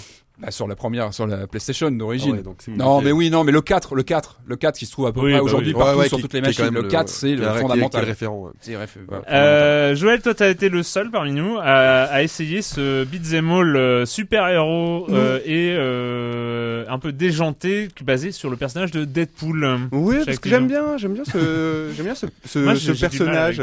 J'aime bien ce personnage. Je crois qu'il est né au début des années 90, peut-être ou 91, Ouais, très euh, récent. il me semble, et euh, qui est un personnage assez, euh, assez déjanté, assez fou, qui est représenté euh, avec une espèce de, bah, forcément un ma, forcément un masque. On est quand même dans les super héros, avec une espèce de tenue euh, moulante euh, rouge, et un personnage qui a pour particularité de s'adresser en permanence. euh, alors dans, le- dans le cas du comics, au, au lecteur, Mm. et ici dans le cas du, du jeu, au joueur. Ah, c'est marrant ça. Ouais. Donc c'est le personnage qui brise, voilà, ce qu'on appelle le, le quatrième, le quatrième mur. Il interpelle tout le temps. Comme Ah, il interpelle. euh, Alors dans le jeu, alors dans le jeu, qui, un, qui se présente comme un comme un beat de all, c'est dès d'emblée, on est dans la mise, on est un peu dans la mise en abîme. D'emblée, euh, Deadpool, euh, qu'on va diriger, dit euh, voilà, bah c'est mon jeu. On va, on va- combien on fixe le budget. Donc il est en train de s'interroger sur le, le budget, sur le Mm. budget du jeu, sur les moyens qu'il va mettre en œuvre, sur le scénario. Donc il commente le scénario, qu'est-ce qu'on va faire. Et tout ça, je- dès le début, je trouve ça vraiment euh, charmant, quoi, vraiment euh, euh, assez assez marrant. Je trouve que c'est un jeu vraiment très, enfin tout, enfin drôle, vraiment c'est très drôle. Il y a plein de il y a plein d'allusions. Enfin, évidemment, on retrouve aussi des, des personnages d'autres euh, d'autres- personnages Marvel. Il y a euh, il y a Wolverine qui fait une apparition, euh, Malicia, c'est ça? Hmm. Malicia également qu'on va secourir. Il y a beaucoup beaucoup de références et de parodies en fait de l'univers euh, de l'univers des, euh, Mais des les- comics. mais généralement, les autres super-héros n'aiment pas beaucoup Deadpool. Euh, Non, non, non. et, et Deadpool ne les aime pas beaucoup non plus. Non. Quoi. Il se retrouve à frapper Wolverine, c'est assez, c'est assez rigolo. Mais ce que j'ai beaucoup aimé dans, dans ce jeu, c'est le vraiment le, c'est l'humour super potache, vraiment, Quand super même, hein, potache, ouais. qui est omniprésent. Ou euh, je sais pas, où un engin ou un espèce de, de, de véhicule se transforme soudain en jacuzzi avec euh, avec des une poupée gonflable. Moi, ça me fait rire avec euh, une jeune femme un peu dépoitraillée et une poupée gonflable. Enfin bon, c'est un peu Mm. ce genre ce genre d'humour. Et on retrouve, il y a vraiment un côté, ce que j'ai beaucoup aimé aussi, ce côté un, un côté cartoonesque quoi. Qu'on se re- on est comme un, c'est comme un personnage de Tex Avery. Si c'est du beat'em all vu en 2D ou si c'est du beat'em all où on est en, dans une profondeur dans un une peu profondeur en, en comme, un, 3D. comme un Street Fighter, Ouais. euh, comme alors, un Street Fighter, comme un Street Oh, non, non, même- pas comme en 3D. Enfin, en trois- euh, non, non, un euh, pardon, un beat'em all, un jeu de, de combat. Enfin, euh, euh, comment tu qualifies ça euh, Un non, versus euh, fighting, non, comme non, un, comme non, un pas du tout, non, all. euh, un- progression. Tu, Oui, tu, tu progresses, tu un fais des God of couloirs, War, euh, euh, voilà, un t'enchaînes. God of War. Ah, euh, donc, donc, donc t'es dans un, dans un moment 3D quand même. Oui, T'es oui. pas vu de, profil comme Beautiful c'est ça. Joe, machin, oui, d'accord. Oui, c'est euh, oui, c'est ça, c'est God of War, euh, Devil May Cry, euh, ce genre de choses. Donc vraiment super. euh, moi, je, Et moi, ça se joue bien. Alors seulement le problème, c'est que c'est d'une, euh, c'est que tout le reste, c'est d'une, médiocrité euh, assez Ah, terrible. voilà, Euh, oui, oui, ah. Il nous avait donné envie, juste, juste pour que le coup près tombe. Bah, genre, euh, non, mais c'est-à-dire que le- gameplay, c'est du déjà vu et il est pas très au point. Donc voilà, il a des flingues, il a, enfin plusieurs types de flingues qu'on va pouvoir améliorer, des c'est- c'est- c'est- katanas, c'est c'est l'épée. l'épée. Mais la manière dont c'est mis, enfin je euh, un, euh, je sais pas si on prend euh, le dernier, comment s'appelle, le dernier Platinum Games, euh, j'ai j'ai oublié son nom. Bayonetta, non, le, non, le, Bayonetta non, le, le Metal Gear. Ah oui, le- Voilà, si on prend ça, c'est un peu le même, comment dire. Enfin, qui a, voilà, qui a là de la flamboyance. Là, Ouais. il n'y en a pas du tout. C'est assez triste. Les ennemis se ressemblent. Bon, en fait, ça a quand même été fait par High Moon Studio, qui s'est jamais distingué par ses jeux, qui a fait des tas de jeux Transformers, donc pas des, qui sont Le- pas des jeux qui resteront dans la C'est postérité vidéoludique. C'est un jeu de commande. C'est un jeu de euh, commande, voilà. mais dommage quoi. C'est-à-dire qu'il y avait vraiment, je trouve, avec le personnage de Deadpool, il y avait vraiment une bonne, euh, une bonne idée, des choses à faire. Je trouve ça drôle, mais à côté, c'est, c'est, c'est pas bon quoi. Une question, dans la BD, comment réagissent les autres personnages quand ils parlent, lui, au lecteur? Les autres le voient ou pas du tout? Non, ils Euh, réagissent pas je- forcément je sais Non, pas. il sait pas forcément. Moi, j'arrive pas à comprendre Deadpool. J'ai déjà, j'ai commencé un des trucs, et j'arrive pas à passer 5 pages. Oh non, c'est pas, c'est pas catastrophique. moi. Ah mais Je- euh, moi je dis pas que c'est catastrophique, je dis que moi personnellement je n'y arrive pas et que on voilà. Euh, Deadpool donc euh, sur euh, les Euh, sur PC sur et PC, euh, PS3, Xbox 360. Xbox 360. Drôle quand même. On va commencer, drôle. on va commencer quand même à aller un peu vite dans cette émission parce qu'on prend notre temps et tout. Mais en même temps, c'est la dernière de la saison, donc on va quand même pas non plus euh, hein, aller aller trop vite. Euh, Qu'est-ce que vous attendez vous euh, pour la fin d'année? Pour euh, pas forcément en termes de console parce qu'on en a un peu beaucoup parlé, mais en termes de, de jeux, de choses comme ça qui arrivent. Qu'est-ce qui vous fait triper? On va reprendre le même euh, Joël. hein. Non, mais moi, je, euh, que tu, tu l'as mentionné euh, tout à l'heure. Moi, j'attends le, le XCOM. de- Ah oui, le, ah le, The Bureau. Oh, le The Bureau. Oui, The Bureau Bureau. XCOM des Classifieds. Ouais, il sort, il sort à la fin de euh, Fin fin, août, août, ouais. fin août, et je l'attends vraiment euh, avec euh, avec impatience. Bah, Il y, a- il y a une grosse, ouais, une grosse fin d'année quand même. Enfin, bon, il y, a- il y a quelques titres qui euh, me tapent bien dans l'œil. Il y a le Assassin's Creed 4, Black Flag, avec Mm. le monde ouvert euh, pirate, enfin, qui me fait vraiment envie. J'ai vraiment hâte de, de voir ce que ça donne. Beyond, le prochain David Cage, moi que j'attends de Mm. pied ferme, vraiment. J'ai envie Mm. de voir comment comment il a fait évoluer le, le gameplay et euh, l'univers aussi de son jeu. Et puis moi, le, le Mario World euh, 3D qui me qui me T'as pu y jouer en plus, Ouais, euh. j'ai pu y jouer pas mal à l'IDEF. J'ai retourné la démo et ouais. Ça vaut le coup? Ouais, moi j'ai bien accroché en tout cas à ce que j'ai pu jouer. Ouais. Cool. Ah, ah non, il y a- moi, il y a d'autres jeux que, que j'attends. C'est des jeux sur, euh, d'ailleurs, sur PS Vita, parce que je pense que je vais partir en vacances. euh, si je pars en vacances, je partirai, je note, je partirai, je partirai avec parce que j'ai envie de faire le Soul Sacrifice. euh, J'y comprends rien. Alors oui, on, on en a pas parlé. Moi, j'ai lancé, Ouais. j'ai joué euh, une heure, j'ai rien compris. Je trouve Ouais. ça très approximatif et Voilà. tout ça. Mais Moi, je trouve ça un peu laid, mais j'ai envie de- d'explorer Ouais. un peu. Euh, Il y a le Soul Sacrifice. J'ai quand même envie d'essayer le Epic Mickey 2, euh, Ouais, qui, ouais. était, euh, qui était euh, bah, un peu raté sur, cons- enfin, sur les cons- grosses consoles, mais là j'ai envie de voir un peu à quoi, euh, quoi ça va, ce à quoi ça va ressembler. J'ai très envie d'essayer. Je crois qu'il va sortir. Alors j'ai un doute à savoir s'il va sortir sur PS Vita. C'est The Puppeteer. D'accord. Je. D'accord. En tout cas, en tout cas, un jeu que j'ai super envie d'essayer et que j'attends sur euh, PS Vita, c'est Tearaway, le prochain jeu, euh, je crois, de Media Molecule. Donc ceux Ah qui avaient oui, fait les ah oui. Little Big Planet. Ah si ça, je ne m'abuse. Voilà, et, euh, et sur PS Vita aussi, euh, mais euh, il y a la trilogie de Jack and Daxter qui vient de sortir en une seule. Vous êtes à fond cartouche. PS Vita quoi en ce moment. Bah, j'ai l'impression. moi j'adore cette. euh, Ouais, moi, est- moi, je Ouais, suis carrément. fan de cette console. Mais bon, bref. Et pourtant, je suis jamais fan de console. Je comprends pas. Il y a un truc qui a dû se passer, c'est horrible. Euh, bah, c'est le moment quand même euh, d'accueillir. Ah mais non, je suis. euh, non, mais je vous passe. euh, Pardon, non mais je, je- je suis un peu fatigué. je- C'est la fin de saison. C'est. On euh, l'est tous, Erwan. Ouais. Patrick. euh, Donc euh, cette fin d'année, tout ça? Euh, non, oui. c'est c'est pas toi. Ah c'est c'est Patrick C'est Patrick de- Wow, Ah, c'est la- la fatigue. Ouais, on va y arriver. On va, y arriver. on Clément. On l'a vu transparent, Patrick. Ouais. Clément. on, on nous Pardon. confond, etc. Ouais. Clément Resident Evil. Non, euh, moi je l'ai je l'ai un peu dit avant. Moi, ce que j'attends, euh, bah déjà là très bientôt, il y a la donne de Civ 5 qui sort et, euh, et je l'attends parce qu'il change beaucoup les conditions de, de fin de partie. Souvent, Civilisation c'est génial au début, mais à la fin du 19e et 20e siècle, c'est un peu compliqué. Là, il y aura du tourisme, il y aura plein de trucs qui vont re- refaire Ah, tout cool. l'intérêt de de partie. Je, ouais, je l'attends aussi. Et après, moi, ce que j'attends vraiment, c'est les nouveaux jeux compatibles Oculus Rift. euh, et puis aussi tous les gros jeux Kickstarter qui vont arriver. Il y a Westland 2, on l'a dit. Il est prévu pour 2013. euh, Westland 2, à ma connaissance, il est encore prévu pour, pour fin 2013. Ah ouais Euh, et puis il y a aussi euh, ouais, plein de petits jeux. Je crois qu'il y a aussi le At the Gate de, du mec qui avait fait qui avait fait Civilization, mais qui le qui ont fait un, un projet sur Kickstarter. Et, euh, et globalement, ouais, après les et si si si si, moi j'attends. Je, je crois que c'est sur 2013, je suis pas sûr. Euh, Il y a quand même pas mal de jeux euh, en AAA que j'attends, comme Titanfall.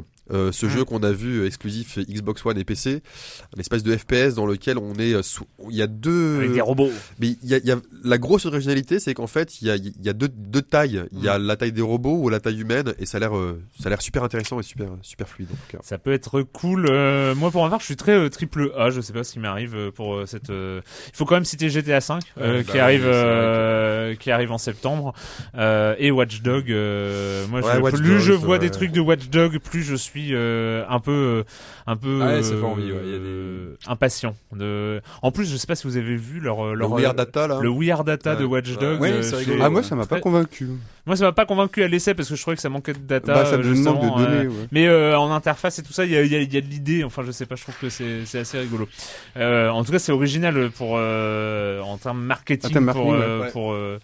Pour peu, faire ouais. parler d'un jeu en tout cas. Euh, donc Monsieur Fall, oui, parce qu'il y a euh, pour cette dernière, euh, je suis, euh, il n'était pas au courant que c'était la dernière euh, quand il a enregistré euh, le sa, sa chronique.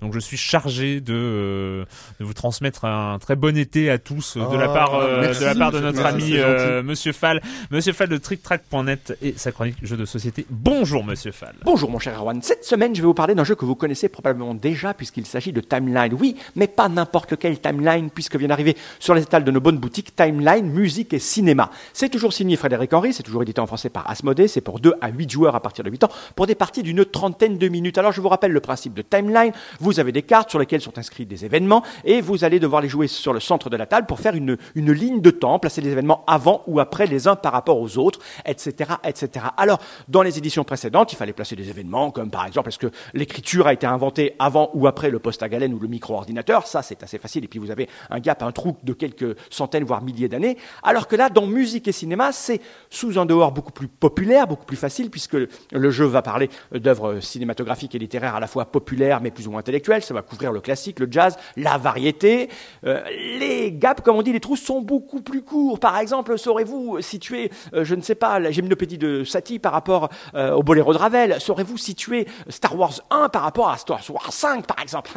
Le piège Eh bien là, le gap est court, mais euh, forcément, c'est très intéressant puisque c'est de la culture évidente parfois pour tout le monde et vous allez apprendre des choses. En tout cas, Timeline, c'est un succès qui ne se dément pas. Ils en vendent des boîtes parce que c'est très plaisant, c'est accessible, c'est facile, ce n'est pas cher puisqu'un jeu va vous coûter aux alentours de 14 ou 15 euros, grand maximum. Je vous rappelle le nom, c'est Timeline Musique et Cinéma. C'est euh, un jeu signé Frédéric Henry, édité par Asmodée pour 2 à 8 joueurs à partir de 8 ans pour des parties d'une trentaine de minutes. C'est plaisant, je vous le conseille pour les vacances parce que c'est une petite boîte métal qui tient dans la poche. Et moi, mon cher Erwan, je vous dis à la semaine prochaine Ouais, il n'était pas au courant hein, que c'était fermé, fini. donc, euh, donc euh, à la saison prochaine, Monsieur Fall, Monsieur Fall de TrickTrack.net, c'est toujours un plaisir et un honneur de l'avoir avec nous euh, sur euh, dans Silence on joue. Euh, cette ce, ce timeline, je pense que ça va partie, faire partie de mes petits achats d'été parce que j'aime Ouais, beaucoup le, jeu le jeu original. Comme tu on on, on, était en- on, on a évoqué timeline avec avec Clément, c'est vrai que dans les années 1860, euh, Ah, le il y en a nombre d'inventions, euh, tout ça, c'est un peu, c'est un peu le bordel. Euh, la minute culturelle, là encore, hein, euh, toujours historique, donc de Marmotte 19 euh, sur. euh, alors là, je suis pas sûr que vous soyez très très balèze quand même. Mais bon, hein, on va on va voir. euh, C'est euh, les boss de Street Fighter 2 ne portent pas le même nom que l'on soit sur une version japonaise du jeu ou sur une version occidentale. C'est vrai. Saurez-vous retrouver le nom japonais qui correspond aux jeux occidentaux? Euh, Le Balrog des versions occidentales s'appelle Vega, Vega. c'est non, c'est c'est Bison et Vega qui sont échangés, non? Bison, Ah. effectivement. Euh, Sagat. Ah, c'est le même. Ah, c'est- Bien joué. Oh là là, le piège, ouais. le piège de ce Sagat a le même, quelle que soit les versions du Marmotte, jeu. c'est vraiment le, le filou quand même. hein. Vega. Euh, En Occident, se nomme comment au Japon? Bal... Balrog, ça. bien, ça, ouais, bien ouais. sûr. Bah. Et enfin, et enfin, Monsieur Bison. Bah, c'est- le bordel. Est-ce que vous Et avez Bison, c'est. Bah, c'est Vega. Eh bien oui, Oui, eh ben Vega. voilà. Et Bison, Vega. c'est Vega au Japon. Est-ce qu'on sait pourquoi c'est des consonances On n'a pas d'idée de pourquoi ils ont changé comme ça les noms en fait? Ouais, je Ouais. sais pas. Et Hein? Alors, donc, pour éviter toute confusion, les joueurs pro utilisent les noms Dictator, Boxer et Claw. Ouais. Et Claw. Pour les, Ouais. pour les. Euh, Soulblade a été euh, euh, Soulblade a été censuré sur le, territoire du Royaume-Uni. Pour quelle raison? Soul Blade, c'était. C'était le précédent de Soul Calibur, non? Je dis n'importe quoi. Soul Blade. c'était un RPG, non? Ou je confonds. euh... Ouais, c'est une bonne Oui, question. oui, non, Soulblade, Soulblade c'était c'est- précédent de. sinon, Enfin, Soul- c'est Ah oui, donc Soul ça- Edge. Euh, Soul Soul- Edge, Ah, Soul Edge. C'est la version euh, PlayStation qui était européenne de Soul, de Soul Edge en fait. D'accord. Ouais, voilà. Pourquoi. Juste en Angleterre. Il y avait du sang Oh non, pas le On sang, coupait les têtes. Une Et ben en fait, c'est un truc, euh, enfin c'est un truc assez, hallucinant. C'est le personnage de Li Long euh, qui se base un- avec un, nunchaku, un nunchaku en version japonaise, donc euh, de Soul Edge. Et sauf que la possession de nunchaku a été décrétée illégale jusqu'en 1991 aux États, Ah. au Royaume-Uni. Et il était interdit pour les médias de diffuser des images avec les- cette arme, donc le, le nunchaku, quoi, enfin le, le truc de Bruce les, fi- les films de Bruce Lee, on les voyait pas. Eh ben, je- Censuré. et en fait, la loi, Voilà. la loi s'est assouplie après 1991, ce qui n'a pas empêché les médias d'appliquer cette censure jusqu'au début des années 2000.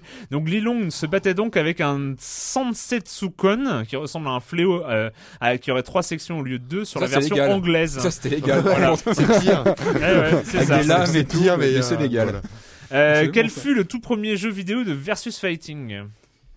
Sachant que versus fighting euh, normalement c'est que les jeux Capcom. Mais euh, euh, c'est pas, c'est pas boxing, boxing sur Atari 2600. Ah, ah moi je me rappelle. Ah, j'aurais dit. Ah ouais non moi j'étais plus, un jeu plus tard. Hein. Moi j'étais sur Conan the Barbarian qui pour moi était un fighting versus. J'aurais dit un jeu de boxe mais. Et oui c'est un jeu de boxe c'est. Heavyweight Champ mm-hmm. de. Sega, un jeu de boxe en vue latérale sorti en 1976 en arcade avec des graphismes monochromes quoi. Oh, Oulala. Je ne dis rien. Sega sortira un remake hein, en 1996 dans lequel on voit désormais son personnage de dos.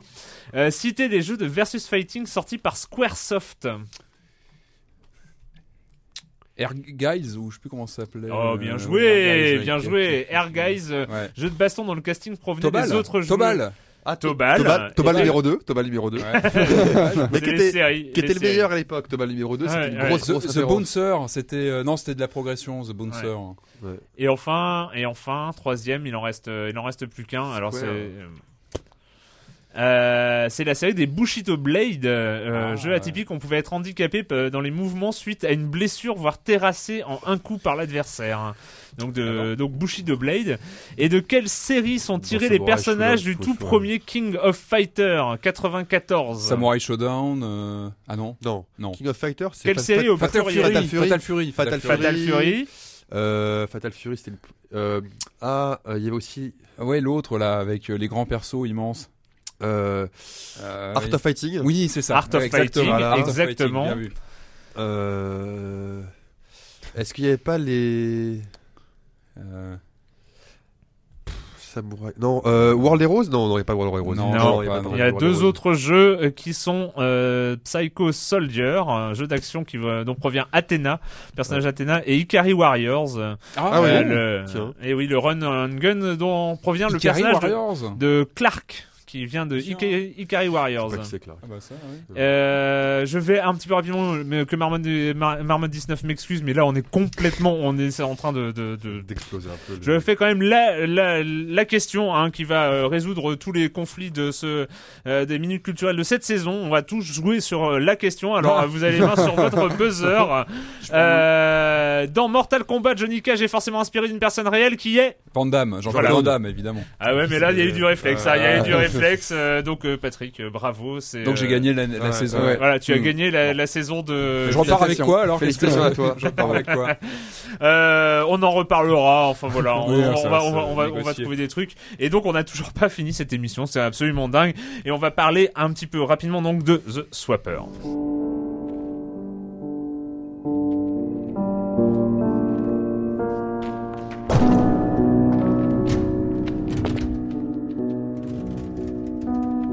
thank you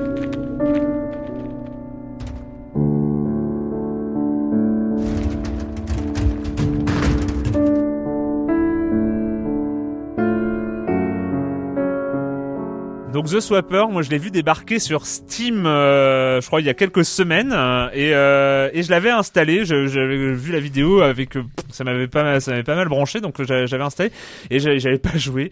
Et, euh, et en fait c'est sur, un sur Steam, ça arrive souvent quand ouais, même. ouais. Les achats et, compulsifs. et- et ouais, petite perle indé, ça avait l'air vraiment bien. Et là, en fait, c'est un auditeur qui a signalé euh, le truc dans les forums de Science en Joue et qui a dit que c'était vraiment pour lui un, un de ses jeux de 2013. Donc je me suis dit, il faut quand même que j'aille regarder. Et effectivement, c'est complètement dingue. Alors la première impression euh, avec The Swapper, c'est déjà d'abord une impression graphique. C'est euh, une impression de matériel. Alors c'est un jeu, euh, gros modo, c'est du puzzle plateforme 2D euh, en, en termes de gameplay. Euh, donc un genre qu'on connaît bien. On a des Surtout en indé. Enfin, c'est Ouais, surtout en indé, c'est vraiment le, le un, un type de jeu qu'on connaît bien. Mais au niveau apparence, on est sur de la 3D. Euh, c'est un peu comme si c'était un jeu suédé. Je sais pas si vous connaissez les jeux, les, les trucs faits un peu avec euh, avec des, du matériau de, de matériaux de récup. Ouais. Ce qui fait que les les les, les textures sont très euh, presque physiques. Enfin, on- avec les, les jeux d'éclairage et tout ça, a- on a vraiment l'impression planète, d'une Ouais, je pensais, ouais, ouais, on a ça Ouais. peut- euh, sauf que avec un côté encore un peu plus récup, euh, un peu plus euh, boîte de conserve euh, rouillée, enfin ce, ce, ce, ce genre de choses. Et on joue donc un a priori un, un, un mec dans l'espace qui atterrit euh, sur un, dans un laboratoire de recherche. Et on sait pas trop ce qui s'est passé. Euh, Il y a eu il y a eu des soucis. C'était un, en- un endroit où on faisait des, des recherches et on faisait du forage. Et, et puis on découvre. Alors moi j'ai pas j'ai pas fini. Hein, c'est un espèce de truc on découvre euh, parce qu'il y a des voix qu'on entend, euh, il y a un personnage qu'on voit au loin, euh, qu'on essaye de suivre, une, une nana, euh, et a priori ils ont foré des trucs, ils ont foré des gros cailloux, et il semblerait que ces gros cailloux pensent. Euh, Pensent Oui, pensent. Ils ont. euh, Alors, c'est graphiquement, c'est absolument magique. C'est-à-dire, on passe euh, en 3D devant les gros cailloux, et là, le pendant qu'on est juste devant, et ben le le- l'écran euh, devient s'assombrit complètement, et on voit à quoi pense le caillou. Et en fait, dès qu'on n'est plus devant le caillou, ça, ça disparaît. la on meilleure te revoit. raconte ça, t'as envie de dire Et Erwan, t'as fumé quoi tu sais voilà, certes. Alors c'est quoi le principe euh, Parce que bon, donc en- au niveau graphique c'est vraiment superbe, hein, c'est vraiment magnifique. Le principe c'est qu'on peut créer des clones dans The Swapper, on peut créer des clones et passer le contrôle au clone euh, qu'on vient de créer. C'est-à-dire euh, par défaut on, on contrôle un personnage, on crée un clone en fait euh, dans l'univers visible, enfin non pas dans l'univers visible, dans le champ de vision de ce personnage. Il peut créer des clones n'importe où sur l'écran. Le champ de vision de ton personnage qui est, qui est ton champ de vision à toi? Non, le, le- c'est le champ de vision de son personnage en fait, qui euh, il peut créer un, un clone en fonction de son champ de vision. Et ensuite, une fois que le clone est créé, eh ben il bouge avec le personnage. C'est on avance, le personnage avance, on recule, le, le, le clone recule. Les deux, donc ils, ils avancent en parallèle. Et on peut swapper, c'est-à-dire passer le contrôle au clone qu'on vient de créer. On peut créer jusqu'à quatre clones, donc il peut y avoir cinq personnages dans le même écran. Euh, et donc on, voilà, Euh, à partir de là, évidemment, on imagine le nombre de puzzles qui sont euh, qui sont possibles. On crée un clone à tel endroit, euh, qui active un mécanisme et qui nous permet de passer. Sauf qu'en plus, il y a des jeux de lumière. Il y a une lumière bleue qui empêche de créer un clone et une lumière rouge qui empêche de swapper, euh, donc euh, de passer le contrôle au clone qu'on vient de créer. Et la lumière violette, le mariage des deux, qui empêche euh, qui empêche tous les, deux éléments. Donc forcément, avec ça, bah, on arrive dans une salle, il y a des lumières, il y a des euh, systèmes à activer qui éteignent les lumières, qui en rallument d'autres, etc. Et tout ça crée un univers, euh, enfin des, des, des, des passages. Et en plus, il y a une sorte de dynamique, c'est-à-dire qu'on apprend en fait, euh, parce qu'on peut créer des clones en l'air. Et quand on crée des, quand on est en mode création de clones, euh, on active, le temps se ralentit. On est vraiment, en- et donc finalement, on peut grimper comme ça, se créer un clone en l'air, passer le contrôle, recréer un clone en l'air. Enfin voilà, on peut. Il y a une certaine liberté. C'est très dynamique finalement. En termes de puzzle, ça ressemble plus à un, un limbo ou Ou ça ressemble un plus bread, euh, un bread Ça ressemble plus ou est-ce que c'est vraiment euh, ça ressemble plus à bread peut-être Ouais, moi je trouve que ça fait plus bread. Ouais, c'est c'est plus plus- bread, mais avec un avec un côté euh, comment dire bread euh, qui finalement euh, il y a un nombre de tableaux très limité dans bread. Euh, on a l'impression que chaque tableau a été pensé vraiment. Enfin, euh, c'est vraiment une création pure chaque tableau de bread. Et, et Limbo est très court aussi. euh, donc euh, là, y a, on a l'impression qu'il y a plus de salles, plus de, de choses comme ça. On est à la limite dans du Metroidvania euh, à certains Ah oui, moments. oui, il y avait Enfin, ce petit jeu aussi avec la lumière qui était Ouais, comme ça. ouais. Mais mais c'est pas trop complexe ou alors euh, tu peux Bah, bizarrement non en fait bizarrement on arrive toujours en fait il y a une progrès une gestion de la, la difficulté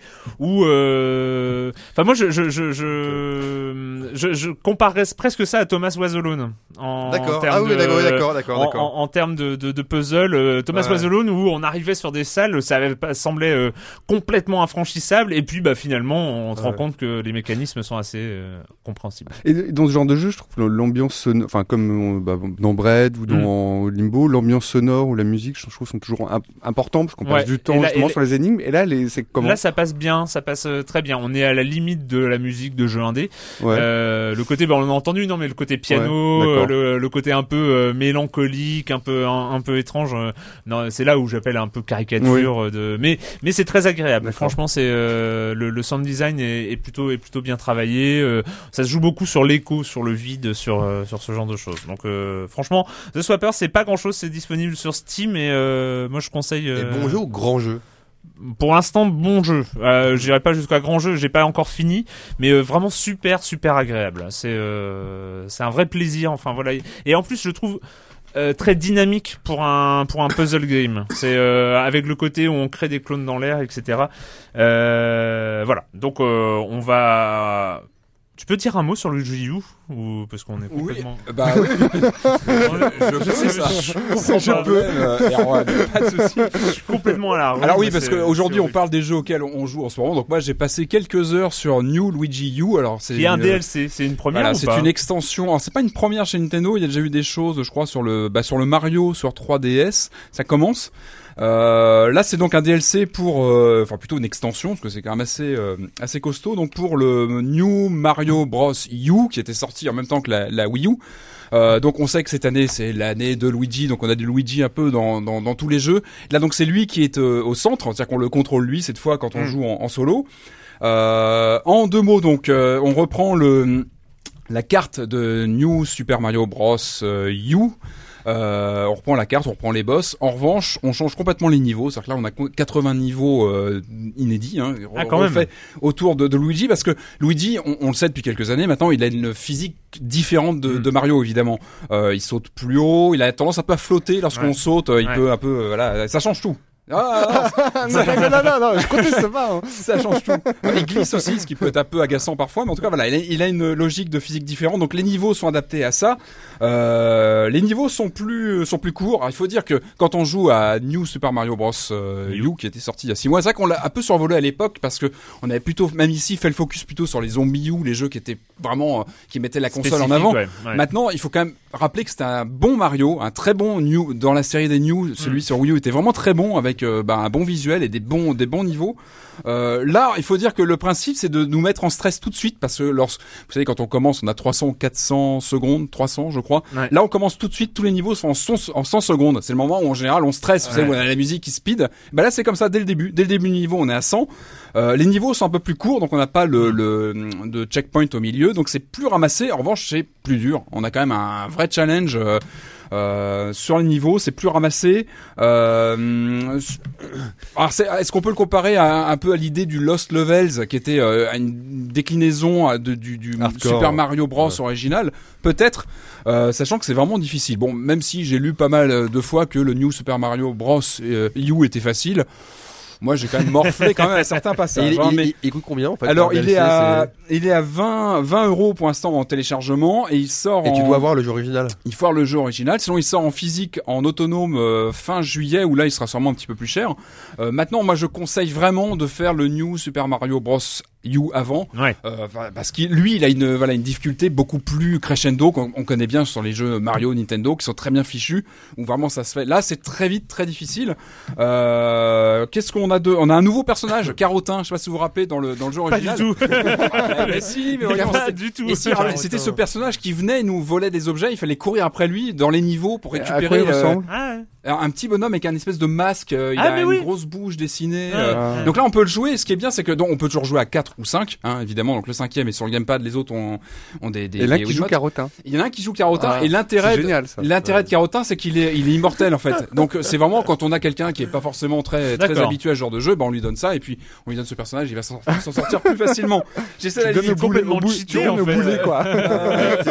Donc euh, 82 niveaux et, euh, Carotin et après. en- en- encore une fois ça fait plutôt plaisir je trouve de on a pas mal on a tendance à dire que voilà le, le- le- on avait parlé du Mario 3DS qui était un peu trop facile etc je trouve que c'est plutôt encourageant de voir qu'il y a du challenge du jeu vraiment pensé pour les gamers avec euh, ce genre d'extension chez Nintendo Mm. et ça fait plaisir et je, voilà on peut dire qu'il y a du répondant et que enfin voilà encore une fois moi j'aime beaucoup le level design qui est vraiment bien pensé et, euh, et voilà bah, j'ai- déjà quelques heures au compteur et enfin j'adore ce ce trip un peu rétro et en même temps moderne. Enfin, je trouve que c'est.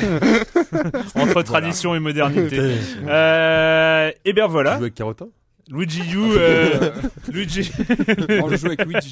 Par contre, il n'y a pas Mario. On a, on n'a pas Ah, Mario ah, du coup, parce que c'est Luigi. Oh, mais il se repose aussi. Hein. on a une petite, ça va aussi. Une Quoi. petite option pour récupérer le gameplay de Mario, qui est plus, plus carré que Luigi du coup, qui a plus tendance à. Eh bien, ce Voilà. Luigi U euh, conclura cette sixième saison de Silence on joue. Euh, merci, euh, merci à tous de nous avoir euh, suivis, de nous avoir écoutés épisode après épisode. C'était l'épisode 223 quand même hein, de euh, de Silence on joue. Euh, voilà, que dire Bah merci à vous. Hein. Euh, on remercie aussi euh, Jean et Pierre-Alexandre et, euh, et Yann et Hélène et tous ceux qui nous ont accompagnés dans cette dans cette sixième saison. Et à la technique, comme tous les épisodes depuis janvier 2013, c'était Louise Molière. Voilà. Et puis bah, la question rituelle quand même, à laquelle vous n'allez pas échapper. Et cet été, quand vous ne jouerez pas, vous ferez quoi Ou vous, vous avez fait quoi? Enfin voilà, c'est c'est Oui, parce que moi, je, je vais préparer ce que j'avais fait cette semaine. Euh, Dis-moi ce que t'as fait cette semaine. Je suis allé, euh, je la conseille vraiment. Je- Ça fait, je suis allé trois fois finalement à une exposition qui est à Pompidou. Euh, ouais, ouais. Non mais c'est Ah ouais, qui s'appelle, euh, qui s'a- qui s'appelle l'expo, euh, Bravo. qui s'appelle l'expo Simon Hentai. Et c'est, c'est vraiment original. C'est un, c'est un artiste contemporain, euh, 20e siècle, qui, salopard, pardon, euh, et qui, qui est plus connu pour euh, ce qu'il a fait après. C'est des espèces de grosses peintures euh, pliées sur des draps et, et ouverts. Et ce qui est très original, c'est, c'est, c'est son évolution. Euh, et c'est la première fois que je vois. Pour moi, c'est une des meilleures expos que j'ai vu à Pompidou avec euh, Klein il y a, il y a- il y a quelques années. Et euh, donc vraiment, je la Et à conseille. chaque fois, tu euh, découvres quelque chose de nouveau dans l'exposition. Exactement. exactement. Exactement.